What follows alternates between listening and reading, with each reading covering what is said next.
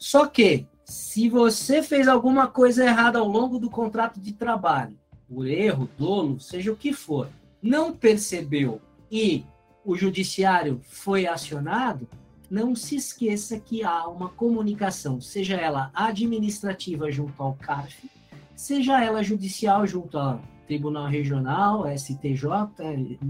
no limite no STF, e como eu já falei, na esfera trabalhista lá com o sistema de cálculos eletrônicos, mas também veja que ela já tem até um evento destinado para ela, que é o S8299, baixa judicial do vínculo.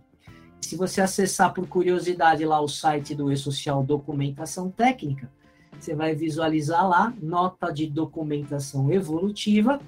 a NDE 2 de 21, processo trabalhista, onde você tem um ou dois layouts relacionados ao processo trabalhista, que ainda está no processo de discussão com a sociedade, mas que muito provavelmente vai entrar em vigor a partir de janeiro do ano que vem, porque ela foi lançada junto com essa outra aqui, ó. IR do rendimento do trabalho, que está em consonância com a REINF, que entra em janeiro com o objetivo de matar a DIF. Então, não é que o e-social terminou aqui com, simpli, com a simplificação, não. Tudo que era complicação vai voltar aos pouquinhos, até que todo o ecossistema esteja vinculado a essa obrigação acessória.